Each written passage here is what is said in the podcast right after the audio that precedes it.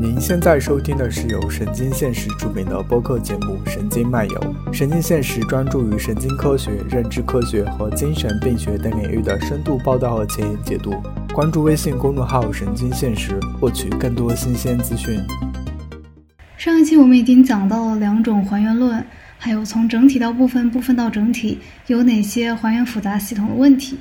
嗯，我们还讲到了心脑同意论的一些问题。也讲到用奥卡姆剃刀来排除或者选择理论是不是适合的。那这一期我们会继续上一期跑走的话题点开始，我们会继续讲讲连接主义到底是什么东西，它的历史是什么样的，它和还原论的关系又是什么。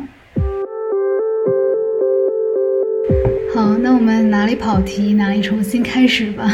呃，我我觉得连接主义很多人认识它更多是从 AI 的这个角度，因为大家都听说过连接主义、人工智能两次大起大落的故事。就是在人工智能这件事情上面，一直以来大家都认为有两种实现它的路径，一种路径叫做符号主义。符号主义认为我实现智能只需要实现一系列的对于嗯符号的推导和操作。它一个典型的例子就比如说。做这种自动的机器证明，哦，我能从一些确定的公理集出发，然后就是知道这个这个公理系统里面能够发生的和不能发生的所有事情。当然，本身的缺陷就会存在一些无法判定的东西。然后，另外一套路径是，呃，连接主义。连接主义呢，尝试去模仿生物是如何产生智慧的，啊，尤其是模仿人，就。嗯，大家现在普遍都认为人的智力来源于大脑，而大脑在那个时候，包括今天，我们还认为它其实本质是一个神经网络。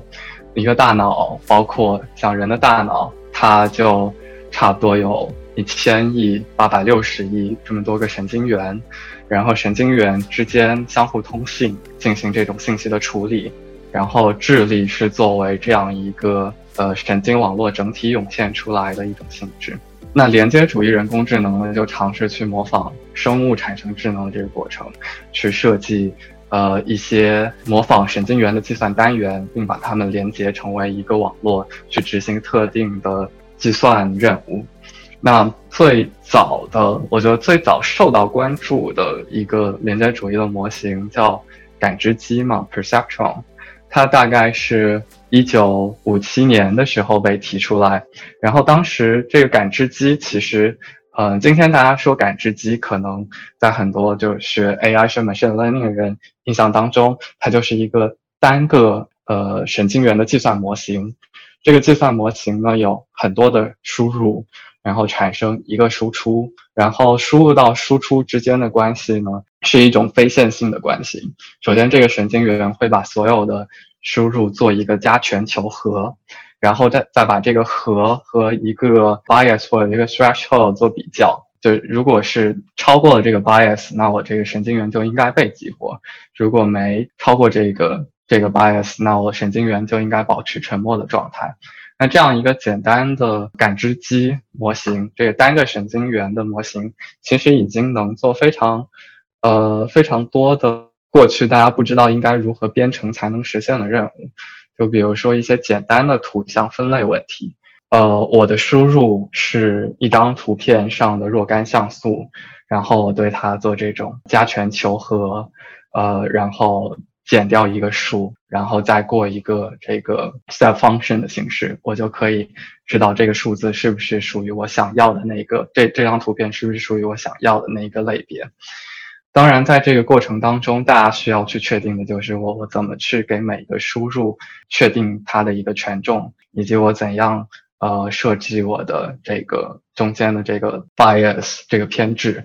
所以，就是权重和偏置是这样一个简单神经元模型要要学习的参数。然后在数学上有一些非常简单的办法。呃，通过监督学习，也就是通过有有回馈信号告诉你是还是不是的情况下，通过这些监督信号去把这些去把这个权重和偏置学出来。但是其实当时提感知机不单单是指这样一个单个神经元的嗯情况，他们其实也研究了如果我有多个神经元。一种简单情况是，如果我有多个输出是什么样的，还有如果我有多个神经元，它们叠为两层会是什么样的情况。但是当时。呃，因为没有很好的就是算法帮助他们找到这种多层神经元的权重和偏置应该怎么学出来，所以就那只是作为一个模型存在，但是大家并没有很好的训练这个模型的方法。就这个模型出来，其实是引起了很大轰动的，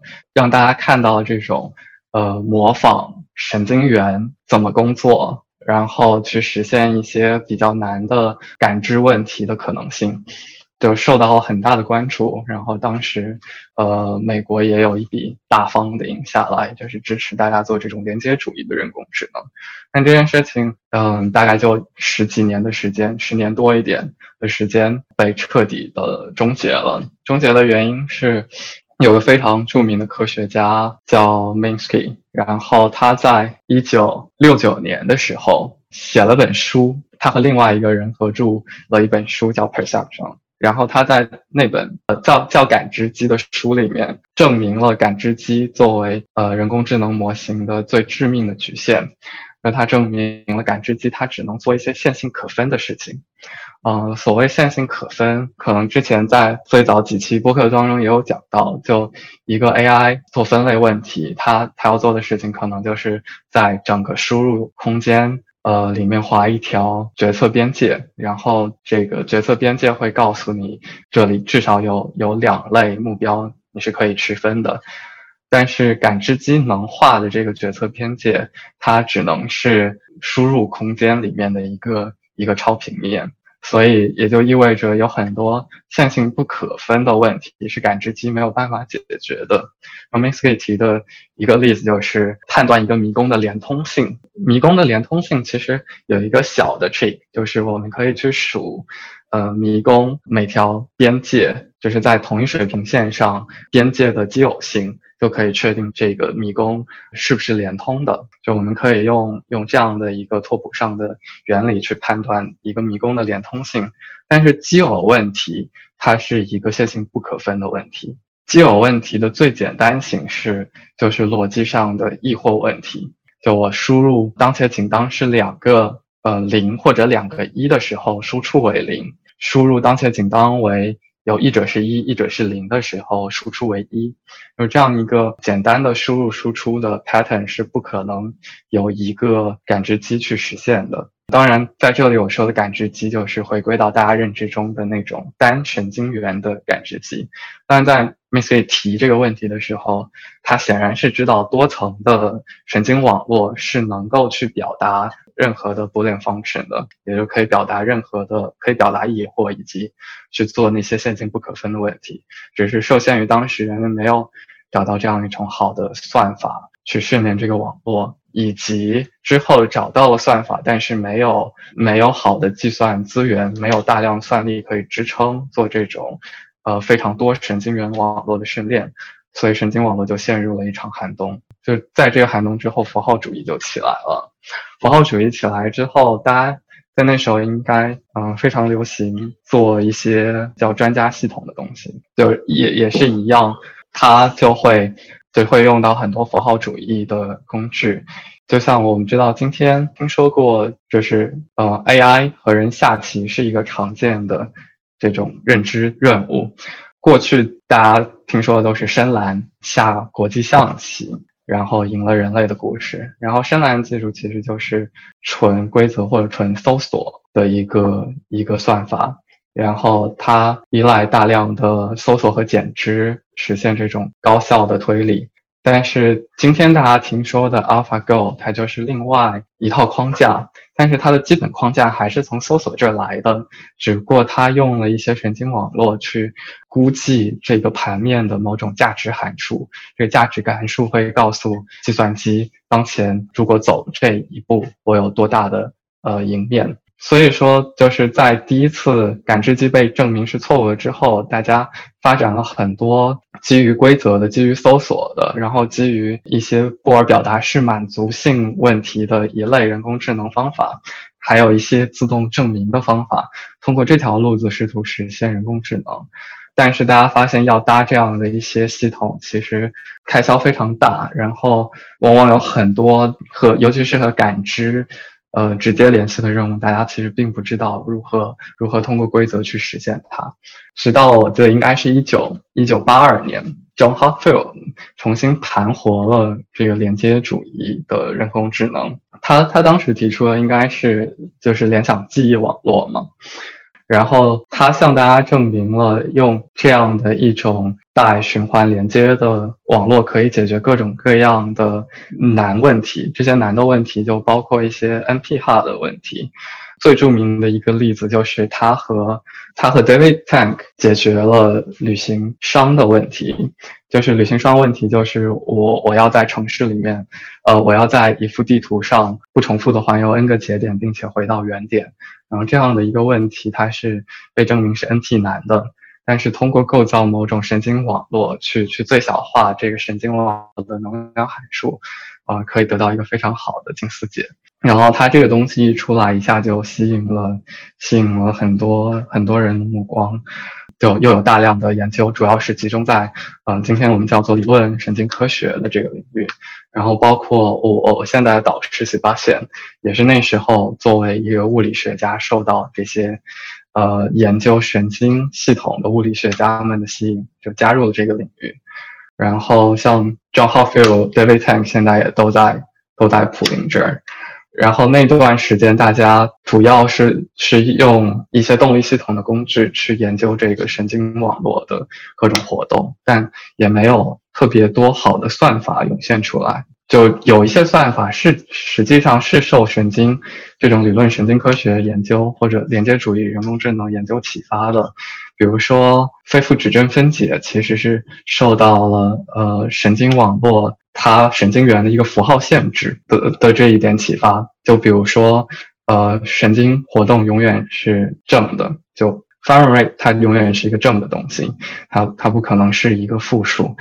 所以，一个矩阵它其实是可以看成输入到输出的一个连接关系。那我我对它做一个低质分解，相当于我在输入和输出之间有一层这样的神经元们。呃，我要求这个分解是非负的，也就是说，这些神经元的神经活动必须是非负的，它们都是一些兴奋性的神经元，然后包括它们的突触权重是非负的，也包括它们的神经元活动是非负的。那最后我就可以学到一些很有意思的现象，就比如说在图片上，我能学到一些局部的特征。呃，我能把人脸拆成眼睛、鼻子、耳朵等等一系列可组合的局部特征，然后在一个语料库上，我能我能学出呃它的一些 topic，比如说一些文本呃之中的文本中的一些关键词，然后通过组合这些关键词，知道这个文本的主题。这些东西都是在那一时代出现的。然后 SVM 有没有受神经网络的启发，我其实不太清楚，但很快。SVM 还有一些基于概率图模型的人工智能方法，又把连接主义的人工智能打入了打入了冷宫，因为大家都只是在做这种 dynamics 上的分析，没有没有很多实用的算法出现，然后有一些更实用的算法出现了，它就受到很少的关注，一直要推演，零六年也有一些小的关注，但。最大的关注还是在一二年的时候，嗯，通过 ImageNet 一个图像分类的竞赛，使得大家看到这种连接主义的人工智能可以实现一些就是人工呃设计的系统或者一些传统方法所不能达到的的效果。就当时呃，Hinton 团队大概是有百分之十的 accuracy 的。呃，一个差距，而且而且，ImageNet 是一个一个全球性的机器做图片分类的赛事，这个提升在计算机视觉界应该引起了非常非常大的轰动。然后，Hinton 它之所以能能够用神经网络实现这个突破，主要有两个原因。一个原因是他自己发明的 BP 算法，用来训练一个多层的神经网络。第二个原因是当时他们用 GPU 做训练，就利用了这种高并行性去让模型的训练变得可能。呃，因为矩阵计算如果能用 GPU 做并行的话，会得到很很大的加速。关于这个这个并行性，其实最早做连接主义的那些人，其实不管自己这套东西叫连接主义，他会把自己的这套东西叫做并行式分布式处理系统。就因为呃神经网络，就我有若干输入，然后我我是一起接受这些输入。每个神经元都独立的与其他的神经元有连接，所以每个神经元上的计算其实是一种并行的计算，然后它是一种分布式的计算啊。他们最早是呃相信大脑是这样一种并行式的分布式的呃呃处理系统，但是当时没有好的硬件支撑，然后也没有好的这个算法去实现这件事情。到了一二年的时候，恰好这两个条件都满足了。于是他就顺理成章的呃实现了 Hinton 最最早的那个 vision，然后他受到关注之后，大家就开始尝试用这种深度的呃人工神经网络去做各种各样的任务。然后今天大家会在这个领域尤其关注三个三个人嘛，就是 Hinton、Yoshua Bengio 和 Yann LeCun。他们也在去年，也在前年拿到了这个呃计算机科学方向的最高奖图灵奖。然后在 Hinton 实现的那个网络当中，有一个很很重要的元素，就有个很重要的网络结构叫做卷积结构。当然，这里的卷积既包括卷积层，也包括纸化层。它其实是 Yann LeCun 嗯在上世纪上世纪受计算机视觉的一些研究而提出的。当时就。在这个生物视觉上有一个呃很著名的发现，叫做 simple cell complex cell。呃，simple cell 会对输入的呃输入光条的 orientation 有一些特殊的偏好，然后它们只对出现在特定位置、特定朝向的光条有响应。然后 complex cell 它会比 simple cell 多一些 invariance，它也只对特定特定方向的特定方向的光条有响应，但是对对光条的位置。呃，不那么敏感，就是出现在任何位置它都会响应。然后当时有这样一个 simple cell complex cell 的模型，它大概解释了人的人的视觉系统是如何工作的。然后人就从这里面得到了启发。convolution layer 就相当于一些 simple cell 构成的 layer 构成的这个神经元的层，然后 pooling layer 池化层就相当于一些捕捉更多。呃，输入不变性的这样一种 complex cell。嗯，我想打断一下，就是嗯，刚才你给了一个相当于说从连接主义它最开始是从哪里来的这样一个呃是相当长的一段历史。嗯，但我想就是一直就一直有一个问题，我觉得还没有被解答。嗯，我觉得可以从你的导师的就是连接组计划这个开始吧。我觉得这这应该是也是小杨最开始想问的一个问题。嗯，就是说。连接主义或者说连接组的一个基本的一个呃主旨，可以理解为，嗯，你就是你的你的连接组的整个这个连接这个系统，嗯，那我们要找到这个找到神经元它们之间所有的连接关系，就是说找到这样的结构，相当于去找到它们某种呃它们的功能吧。但是这个结构是很难被找到的嘛？就是我觉得我觉得想问的是，这个就是最开始小杨有一个误解，就是觉得。嗯，连接组是一个相当还原主义的概念。他认为，呃，你找到了所有的连接组，就可以找到你最后涌现出来的这个你了。这一点上，我觉得你可以回答一下。呃，好，对不起，刚才那段历史可能有点久。就是我，我觉得我对还原主义的理解和银竹一开始从哲学上界定那个还原主义，呃，稍微有点区别。就如果是许巴线的原话，I am I connector。那这句话就是非常典型的还原主义的论断，但我我觉得其实水巴现在这里想表达的会和人工智能上对这个问题的对对智能如何涌现这个问题的认识会非常相近。它实际上想表达的意思就是人的智能这种高级功能是依托于 connector，也就是连接组。就是人脑这个神经网络这样一个物理载体，呃，通过一系列的物理法则，神经元之间的相互作用，最终涌现出的一种高级现象。它不是说我们拿到了这个结构，我就一定能知道我的所有状态，我的我的记忆，我的情感，我我的推理，我的思考。而是说拿到了这个结构，我们才有可能去推理一些功能上的东西。就是我们可以通过至少能够通过这个结构去证伪一些过去大家普遍相信的理论，或者去辨别一些目前来说有分歧的理论。那 Sebastian 他想做 Connectome 这件事情，想做 Connectomics 这件事情，是因为他以前是一个理论神经科学家，然后他提了非常多关于神经系统是如何工作的理论，但是就。这件事情，他亲口说，就像和物理上做弦论有点像，有一些实验无法验证的东西在，然后大家都不愿意去相信，相信他的那些理论，或者大家会很轻易的就提出一些反对的、反对的声音。然后他就决定去真的去还原一些呃神经元的链接，然后从生物的观测上去评判到底哪个理论是正确的，哪个理论是。错误的。他想最想验证的一件事情就是神经网络是如何进行学习的。可能神仙最近也发了一些文章，就比如说兴奋团队关于 BP 的解读。其实 Yosha Banjo 他们也有很多，就是相信，就是努力的建立 BP 的生物可行性。有后向传播这种特殊的学习法则，在大脑中是否真的可能进行？大家之前认为不可能，是因为后向传播它需要一些全局的信号。那大家目前为止观察到的神经元的最普遍的学习法则是局部的，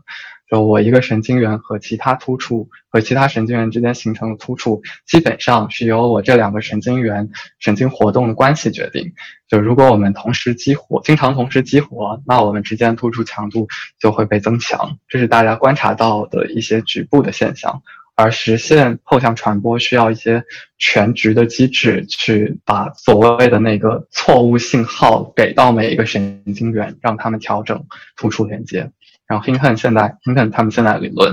就是我我也可以用一些局部近似，呃，去实现这件事情。但是后向传播会对，就是如果我们大脑是用后向传播的，那我最终形成的这个网络结构，它会有一些特别的性质。如果我重构了一个连接组，然后在大量的这个神经元连接的数据当中，没有发现后向传播一定会形成的这种特殊、特殊的这种连接结构的话，那我基本上就可以否认大脑是用后向传播这种方法进行学习了。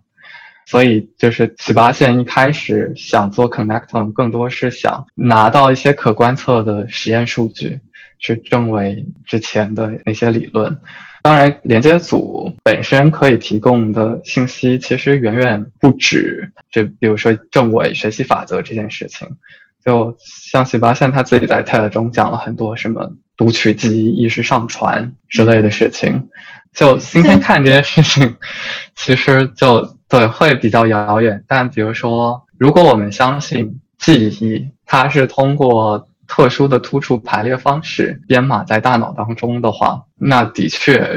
如果我们能够找到那些特殊的 circuit、特殊的回路、特殊的神经元，然后通过一些数，就是数据映射关系去解读大脑的记忆，我我觉得也是很可行的一条路子。嗯，对，呃，因为我也看那个 TED Talk，然后也去。看博了补课，呃，当时呃，Sebastian 是这样子定义的，他说的是我们以前说心灵这种东西，可能会说像意识流，是说呃，这个其实在很多呃，这里扯一下，就是呃 t e c h 的呼吸那本科幻里面有有讲到的故事，呃，它是它形容一种生物，这种生物脑袋里面呢有很多，就是它它有非常复杂的脑结构，但这些脑结构它把它比作很多个小风扇，然后它把这些意识和这些记忆。这些思考过程比作这些风扇在这些风扇中流过的这种风流、这种气流，呃，那其实这种其实更像是呃 Sebastian 想要反对的那种观点，就是说你不能只看它的意识流，你还得看这条水流它的河床，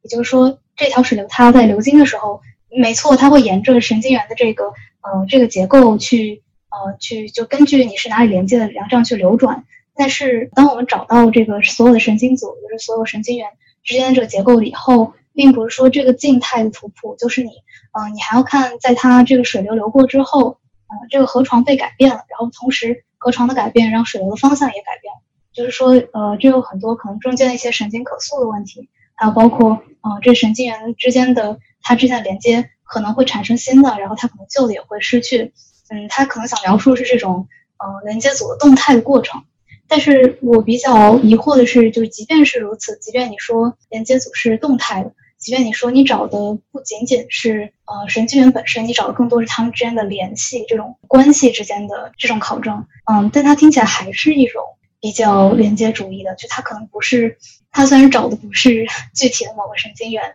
但是问题是，就是我们说，呃，因为我为为什么我说它还是。听起来还是很还原主义，就是因为它还是在说部分，我们在找到这一个个部分，把它们连接起来起来以后，我们就会得到一个整体。即便说这个整体它可能是动态的，它它也没有说要取消日常语言，但是这听起来确实还是还原主义。我不知道这个银主能不能说一说，呃，如果就扯太远就不讲，就是和我们在讲 Polia 的时候的这种透明的，就这种 glue 好像有一些关系。就是你在找的不是这些神经元，你找找找的是它们之间的关联，这些部分之间它们是怎么被整合起来，怎么被粘连起来的？哦天呐，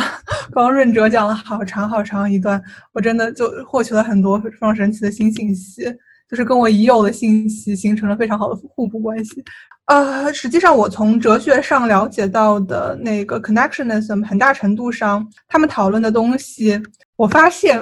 跟 AI 他们讨论的东西是一毛一样的。就是我本来以为会有什么区别，然后发现并没有，就是好像没有从一种神经科学的角度讨论的那种 connectionism，所有的 connectionism 它就是直接从呃 AI 的那个理路直接顺下来的，就算是哲学上的也是如此。我们在谈论那个计算主义的时候，在谈论那个 symbolic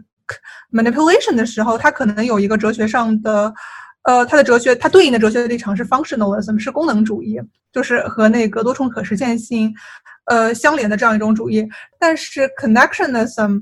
它似乎就不是完全的从新脑统一论或者说还原论这样子程序下来的东西。虽然它可以，就我刚刚有说那个 Paul Churchland，它可以，它能够使用这样一种理论，它可以把 connectionism 放置在 mind-brain identity 的框架，但是他们似乎没有那就那么强的那样一种程序关系。就是因为我听润哲刚刚说的东西很多都是用润哲在很早的一期播客里的话来说是要看。要看神经能为计算做什么，那个意味上的东西，就是，就怎么说，就是连结主义，它很多时候其实是，呃，就是不能把连结主义和大脑的神经元之间的那个类比过分夸大。他们是存在一些类比，并且那个大脑的那个结构会给连接主义一些启发。但是连接主义当中所说的那些神经元之类的那些东西，它和大脑当中的神经元就是它还是有张力的，它不是那种可以等同起来一脉相承的东西。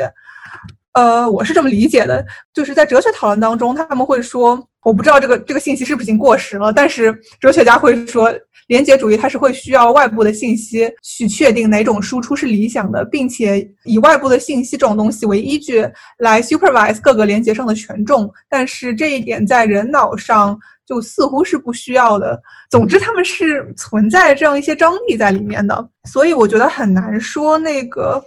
要把 connectionism 等同于 mind-brain identity 或者说还原论上的呃一些东西。然后包括另一方面，连接主义和计算主义，它也不是完全的互斥的关系。呃，他们应该是可以互相被 implement 到那个 each other 当中去的，就没有一种很强的说要把他们泾渭分明的区分开来的感觉。但是，当然他们肯定是有实打实的区别在里面的。就比如说，计算主义会更加强调 symbols 和 rules。他们在在整个那个计算的过程当中，他们是 play causal role 的，但是 connectionism 可能就不会这样认为，他们就会说，呃，syntactic 和 semantic relations 这个东西，或者说 symbols 这种东西，他们是 independent，他可能更加关心的是那些权重啊，或者说函数这样的东西，而不是像计算主义的那种语义关系，或者说是。呃，语法关系，所以他们是有这样的区别在，但是同时又没有那么泾渭分明的被分割开来。你说他比较看重权重，而不是计算主义的那一套，嗯，这没有展开一下。的 symbolic 的那种东西在里面，就是符号或者说规则那种东西，它 doesn't play a causal role，就是它。不承担一个因果职责在里面。不过，如果是把这个，呃，因为当时 Sebastian 他讲到的是意识上传嘛，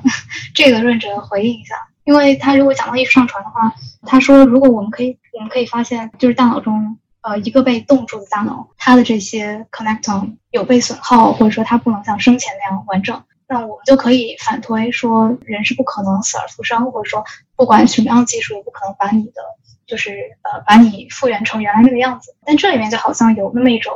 如果我们能够保存这些链接的话，我觉得隐含的信息就是，如果我们能保存这个连接组，那我们就有可能复制出一个原来你，然后并且上传到某一个类似的，呃，就是能够让你继续行使这些功能的这样一个系统中。对他。的确说过意识上传这样的事情，但 前提是他并没有严非常非常严肃的 严肃的讨论它。就呃，调侃，技术上肯定是不行的，就有因为连接组各种各样的局限。但是他另外说了一件事情，就你也提到过的那个他的那个 metaphor 是那个，嗯，他说连接组。人大脑的神经网络，它就像河床，然后我们的意识就像河流嘛。单从这个比喻来说，我们即使完成了整个河床的重建，我们就一定能知道河流的运动吗？我们一定就能模拟河流的运动吗？我们可以实现这种意识上传吗？我觉得它中间还有很多缺省的步骤，所以我觉得它并非非常严肃在提这件事情。但他单就提这个意识上传这件事情的这这件事儿而言，就意识上传这件事儿而言，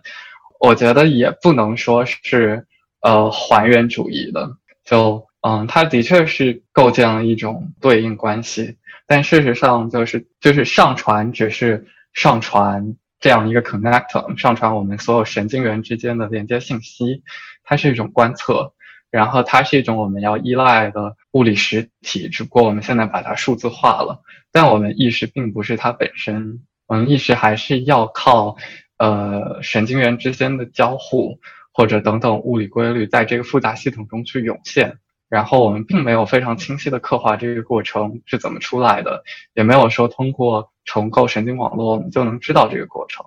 所以它是依赖上传之后。在那一个，比如说计算机中持续的进行计算和模拟，然后才能产生一个新的新的意识主体。如果他是这种想法的话，我觉得这个问这这个意识上传的故事才完整。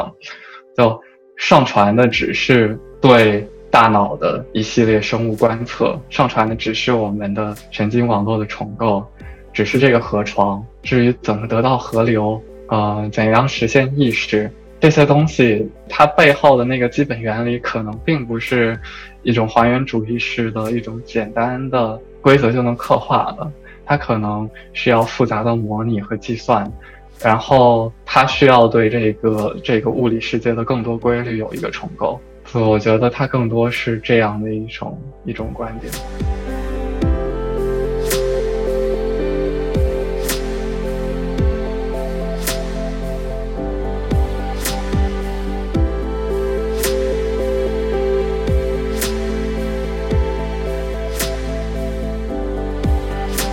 这个想法真的超级有意思。然后我想补充的一句是，我从 Network 那边得到的洞见，就是他说，我们不拿那个意识上传来举例子，就说计算机模拟这件事情，就比如说热力学、热力学定律它那种分子活动，就算就是现在计算机已经可以很好的模拟这件事情，但是。在计算机当中模拟的那些分子运动那种热力学的东西，它并不能产生热。虽然计算机能够很好的模拟这件事情，也就是说，就是呃，有些东西它虽然你的结构被保存着，或者说它的动态的那种东西被保存着，但是它可能还需要另一种合适的物理载体，它才能够发挥出它应有的威力。就一种可能的情况是，你的心智活动或者说意识也是这个样子。就是说，呃，计算机模拟热力学不产生热，就说明有一些东西它可能不只是那种 structure 那种那种结构，或者说这种意味上的重构能够就能够产生你想要的那个理想的情况。就瑞哲刚刚说的那种上传到神，就是上传神经元之间的连接信息，它不是一种物理实体，是一种数字化的东西。那就有存在那么一种可能，假设假设意识或者说心智活动就不完全是那些存在于连接上的东西，就是它不仅是连接，它还是那些神经元。那么这样的上传可能就会有问题。如果如果按照新脑同一论者的想法。呃，心智确实是被绑附在神经元上的。那么，我们似乎不能从一种通过上传结构而获得你想要的心智活动或者意识。对，就提供一种这样的观点。就任哲，你对这个有什么想法吗？我我在消化。首先，首先我我觉得就很难很难界定啊。就如果我们都是被上传的人呢？如果我今天在进行的活动，其实只是，只是某一个计算机系统中模的模拟结果，让我自己有这样一种幻觉了。我觉得其实很难分辨。首先，模拟分子运动这件事情，热在物理物理上应该是这个分子宏观运动的，就是分子热运动剧烈程度的一个宏观表现。但是，热这件事情本身是人去定义的嘛。一般来说，分子热运动越剧烈，然后我们就觉得这些分子这个动能越大，这个地方植物应该越热。但热其实是由人的感官去定义的，呃，所以就是我们没有办法和计算机里的那个世界产生这样一种感官上的联系。所以我觉得，至少在我们这个世界里，如果进行了一次在我们这个世界的计算机上的意识上传。那我觉得就是很难去界定它是不是真实发生了。然后同时，如果有一个高于我们的世界做了这种意识上传的事情，其实我们都只是被上传的那些那些意识主体。那我们有没有办法去分辨它？我觉得这也是一个难的问题。就如果我们相信在我们这个世界中的上传是真实的话，那是不是就隐含了一层意思，就是我们可能存在一个被上传的世界？如果我们相信我们自己世界的意识上传，它不可能具备这种真实性的话，那我们是不是就可以消除我们是被模拟的这种顾虑？我觉得它更多的有有这样一种关联的选择性在里面，但我我不清楚这个问题还可以怎么被发展。我觉得润哲说的很有意思，不好意思，现在我要插一个安利，我想插播就是一篇科幻小说，它在一个那个科幻短篇集叫《完美的真空》里，然后就是那篇短篇科幻小说的名字叫《为您效劳》，然后它就是设想了这样一个数字的世界里。然后人的意识全都是数字化的，就他是一个怎么说？一个人类科学家，可能就是未来的什么那个 Sebastian 上或者润者之类的人。然后他在电脑里面，他的计算机里面做了一个完全数字化的这样一个世界，然后创像创世神一样创设了一批这样意识可以被不，他不是意识上传，他是直接建构了一批能够模拟人类心智的那样一种人类。不是生物体，它甚至都不是生物体。总之就是在另一个世界里非常一言难尽的东西，我也不知道怎么去切近这个东西。哎，总之很神秘。我只是来买安利的，不重要。我觉得挺有意思的，可以可以稍微展开讲讲，就是它大概是有什么比较有意思的点。我觉得他这可能和我们现在的讨论的关联就没有这么大了。虽然意识上传好像跟我们今今天讨论的关联已经没有那么大了，已经跑题不知道跑到哪里去了。我再跑下去就跑了十万头牛都拉不回来了。然后，但我在我印象中，他有一个非常有趣的关于上帝的论证，就是那帮在寄居在电脑里的人，他们就在关于创世神有一系列的论证。然后他没有想到创世神只是一个在电脑外面的，比如说未来的润哲这样的人物，他既没有。他既没有善意，也没有恶意，他只是想试试看这件事情能不能做出来。然后他们就在，然后那帮人就在，就是电脑里面进行像我们的中世纪哲学家那样的神正论的讨论：上帝是不是善的？为什么上帝要把我们困在电脑里受苦？这样子神奇的讨论。对，就是这样。我就想知道，就是小杨同学最开始那些问题，你觉得还有没有什么？不，我我觉得其实，我觉得也不是解答不解答。其实听完，我觉得刚才讲完那段那个 AI 发展的历史之后，就觉得其实。尤其是在工程上还挺震撼我的，就是没有那么还原论。我才想到，因为我对那个所谓的符号主义这一套不是很了解。我虽然我倒反而是因为我入行比较晚，我还调过餐，我还做过那种就是神经网络的东西，所以就觉得没有想到 AlphaGo 其实还是一个挺怎么讲呢？挺挺挺把各个方面的东西都拿来用一用的这个事情的。所以其实很早之前，我想问润哲一个问题，就是呃，你能介绍一下就是 AlphaGo？因为我我我看上去好像它就是比较着重于使用就是搜搜索这些东西。那它在那个神经网络那方面，它主要用用它来干嘛呢？嗯，对，AlphaGo，AlphaGo 很多人会把它的成功归功于深深度学习的成功，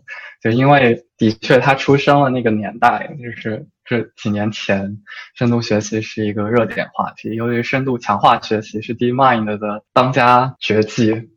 然后他们所谓深度强化学习，就是我用一个神经网络去做一个这个 value function，一个价值函数的近似，就是。在这个神经网络一开始被提出来的时候，大家其实就有有就我刚才也有提到过，就两层的神经网络，如果我允许它的宽度是非常宽的话，它理论上可以模拟任何布尔函数嘛。然后有一个呃更加有力的定理，叫做这一个 Universal Approximation Theorem，它说的是。就一个神经网络，我现在不对它做二指化，就一个允许有实数的神经网络，它理论上可以拟合任何的这样的 bounded function。那在这个角度来说，神经网络就不再是一个就是模仿生物的这样一个认知的基本元件，它反而变成了数学上一个很好的用来近似各种各样奇怪函数的工具。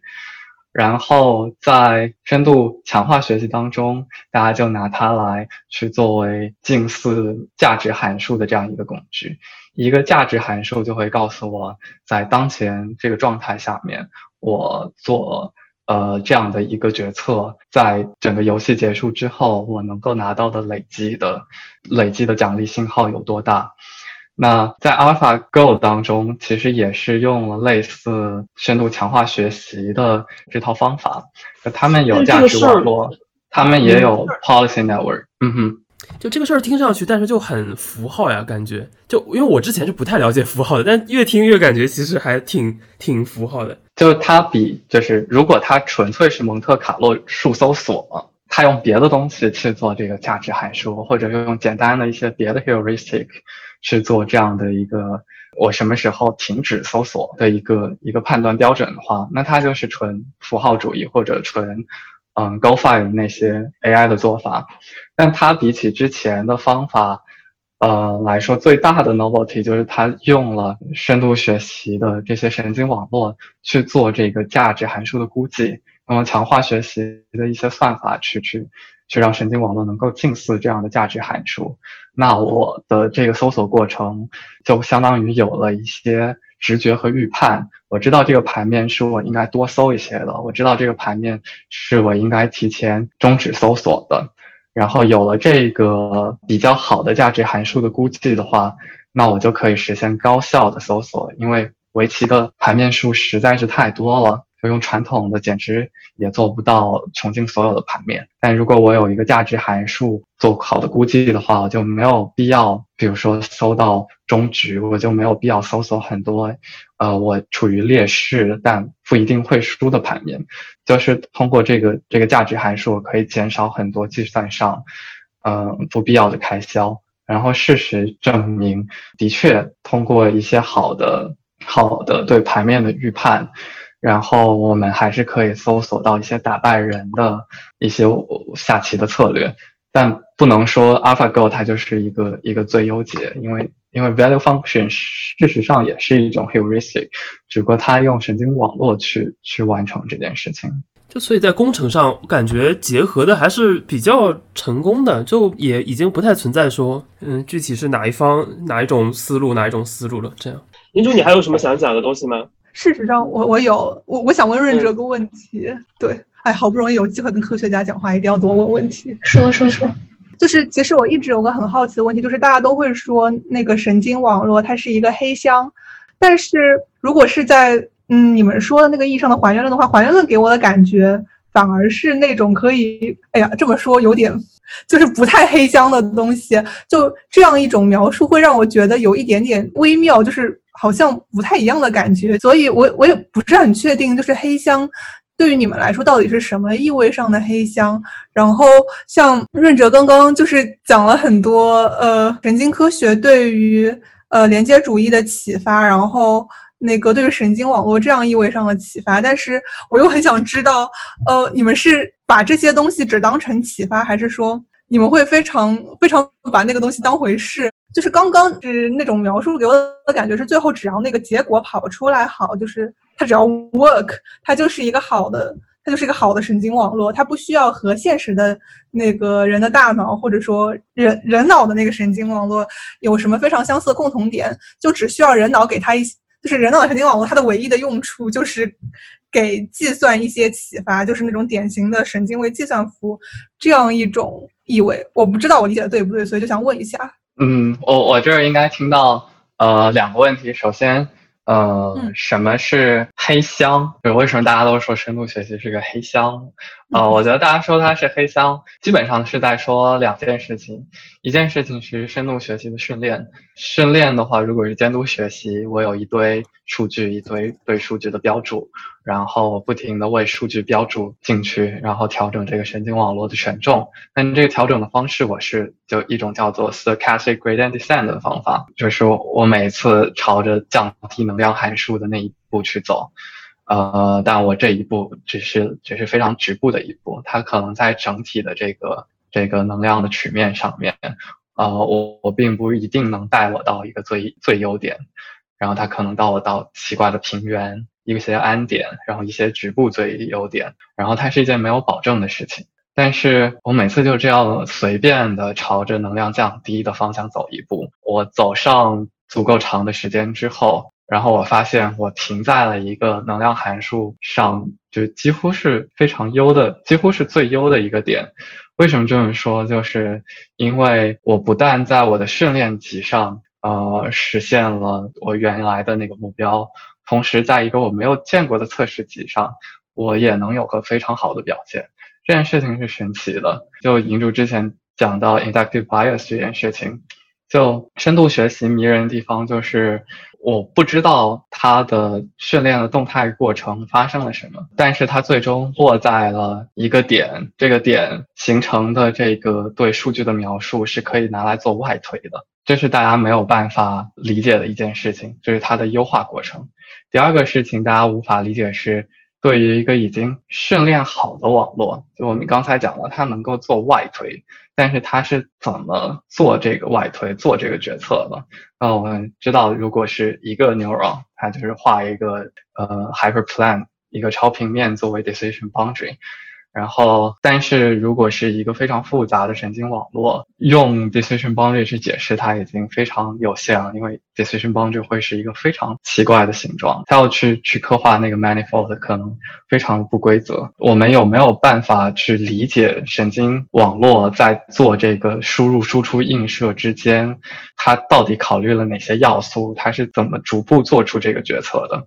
就这是一个没有办法理解的黑箱。就比如图像识别，我们知道，比如说现在有一些 adversarial attack，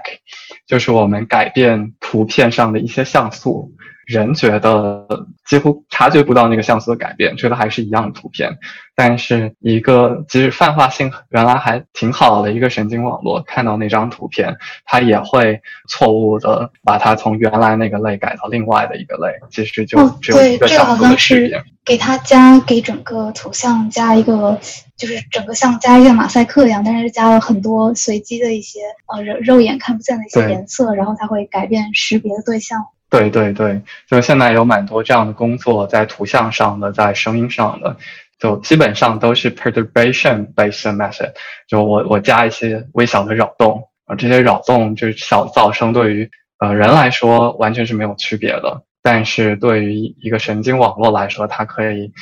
非常彻底的改变它的这样一个输出结果。所以训练过程不清晰。然后训练好的神经网络，它的决策过程不清晰，我觉得这是两个大家认为神经网络是一个黑箱的原因。就第一个过程不清晰，我们没有办法设计一个好好的神经网络去去拟合那个问题，去调整各种各样超参数。第二个过程不清晰，我们就没有办法拿它作为一些物理现象它的科学模型，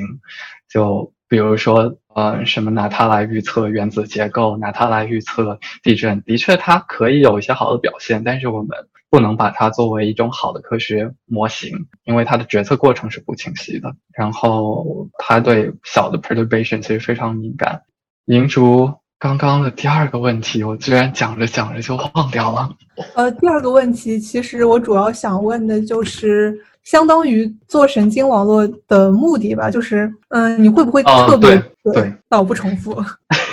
我理解下的刚刚英主问的那个问题，就是说我们现在这些神经、这些人 AI 的算法、深度学习的网络是受神经科学的启发的，或者至少杨乐看的那个 convolutional neural network 是彻底的受 vision、biological vision 的启发的，但我们是不是会真的认为，就生物神经网络就是 AI 的这样，还是呃，我们觉得 AI 只要实现了它的功能就好，然后它可以是一副完全不同于生物的结构？我觉得银主刚才应该是想问这样一个问题。我觉得对分领域来看的话，就至少今天做机器学习，就包括我在内的这样一大帮人，大家应该是有一个清楚的认知，就是我们今天的这些深度学习网络，当初受了一点点生物启发，但后面几乎就和生物的神经网络没有太大联系了。然后去解释我们今天这一个深度学习，呃，或者人工神经网络为什么能够能够在认知或者感知问题上面有效，它可能是和解释生物神经网络为什么有效非常不同的一套理论。但是大家乐于去发展它，因为大家已经见证了，就是自己拍脑袋或者或者自己根据就是一些数学依据，嗯，设计的那些网络的确能够解决自己想要解决的那些任务，并且就是方方面面，从视觉到机器人到自然语言处理，都有非常好的表现。大家其实并不会认真的看看待，就是我们我们研究的是什么和人的生物的神经网络高度相关的一个东西。而且另外一个大家想今天神经，呃，今天的 deep learning 的角度是，呃，大家会把它看成一种可微分编程。就可微分编程这个概念，指的是因为今天的神经网络都是用后向传播算法去进行训练嘛，后向传播算法很关键的一步就是用多元微积分的这个链式法则去算每一层我的权重该调多少。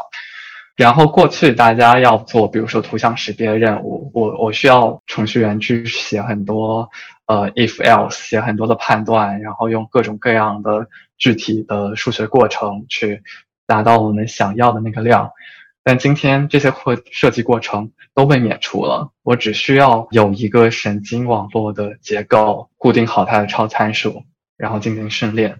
然后非常神奇的，它就可以自动学会从输入到输出的这样一个映射关系，也就实现了把输入翻译成输出的这样一段程序，所以它也叫可微分编程。所以大家今天更多是把它理解成这些工具，一种可微分编程的工具，一种函数拟合的工具。而很少有人真的去觉得生物神经网络它就是这个样子的。当然，也有人想要从它之中获得一些启发，去说过去大家认为生物神经网络不是用比如说后向传播进行学习，啊、但今天既然这个神经网络、人工神经网络用后向学习、后向后向传播能够能够训练这么成功，那人的神经网络是不是也可以用这样的方法？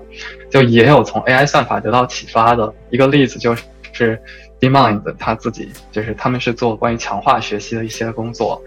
他们自己倒腾数学上倒腾出了一个叫做 distributional reinforcement 的那个东西，就是它的 value function 呃价值函数不是去预测我我某一个决策的具体的一个期望价值回馈，而是去预测我价值回馈的一个分布，然后他们说自己的算法能够有更更更显著的好的表现，这是他们在这个方向做的第一篇东西。后来紧接着他们又发了一篇神经科学的东西，就是他们说受自己的算法启发，他们去看人的大脑是不是也在做类似的分布预测，而不是在做期望预测。最后他们的结论是，人的大脑更可能做的是这种期望，呃，这种这种分布的预测。